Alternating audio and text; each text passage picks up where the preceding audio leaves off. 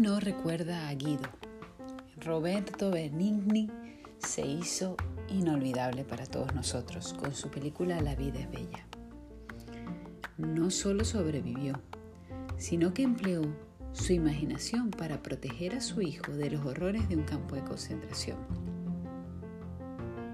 Bienvenido a una nueva píldora de la mente. ¿Sabías que esta historia está basada en una experiencia real?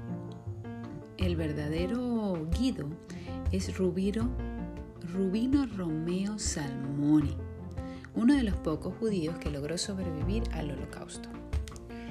Esta historia que todos hemos visto, La vida es bella, nos muestra cómo el ser humano tiene una capacidad infinita de usar su imaginación para el bien. ¿Cómo vemos tanta ternura, alegría, risas en un escenario tan atroz, tan horroroso como los campos de concentración? La película no oculta cosas que ahí sucedían. Había muertes, había sacrificios importantes, hambre, había mucha desgracia, pero aún así se puede usar nuestra mente para crear un nuevo escenario.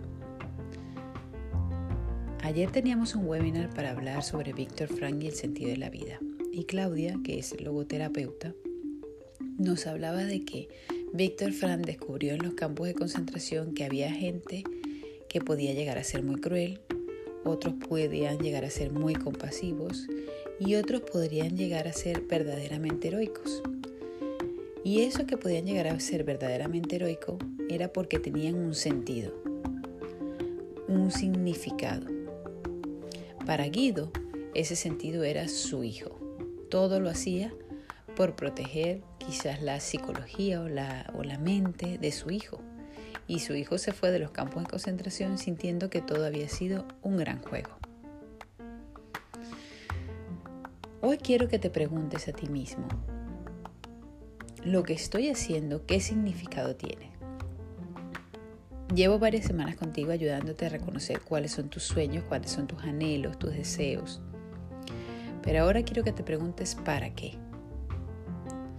¿Para qué quieres estudiar? ¿Para qué quieres ese trabajo? ¿Para qué quieres esa riqueza? Porque la voluntad va muy asociada con el para qué. Recuerdo hace unos años cuando hice mis estudios para comenzar el doctorado y las primeras clases prácticamente consistían en desanimarnos. Solo querían que se quedasen en el doctorado las personas que de verdad estaban comprometidas con ser doctores. ¿Y esto por qué? Nos decía la profesora en aquel momento que se dedican muchos años y mucho esfuerzo a un doctorado y la mayoría no llegan hasta el final. Entonces que solo querían que se quedasen los que tuvieran claro el para qué. ¿Para qué quieren ser doctores? Para tener un título, para ascender en la, en la profesión, para investigar, para ser profesores, ¿para qué? No era fácil, recuerdo que no siguieron las clases la mayoría de mis compañeros. No era fácil responder a la pregunta del para qué. Haciéndole coaching a uno de mis clientes que aspira a la riqueza, le decía, ¿para qué quieres la riqueza? No porque esté mal la riqueza, no, pero necesito que sepas para qué. Bueno, porque quiero viajar con mi familia, quiero hacer cosas con ellos, quiero tener la libertad. Perfecto. Entonces no te olvides que en el fondo lo que, lo que de verdad quieres no es riqueza. Lo que de verdad quieres es disfrutar de tu familia con libertad económica o con libertad financiera. Si no tenemos nuestras cosas claras, es posible que nos carguemos la familia mientras buscamos la meta. Nos carguemos los amigos mientras buscamos la meta destrocemos nuestra salud mientras buscamos la meta. Y cuando encontremos la meta, si es que llegamos a encontrarla, no tendremos cómo disfrutarla. Lo que nos da satisfacción en la vida no es el éxito, ni son los placeres. Lo que nos da satisfacción en la vida es tener una vida con sentido, es tener una vida con significados más profundos. Y esos son los significados que te van a dar la fuerza de voluntad para salir adelante. La fuerza de voluntad funciona correctamente cuando está enfocada en algo positivo. no en huida y resistencia, quiero adelgazar, tengo que dejar el tabaco, voy a dejar de beber. No, la voluntad funciona perfectamente cuando lo que quieres es algo grande, algo mayor. Cuando le pregunto a mis alumnos si han tenido voluntad, muchos de ellos dicen, muchos, ¿eh? Ay, no, a mí me ha fallado la voluntad.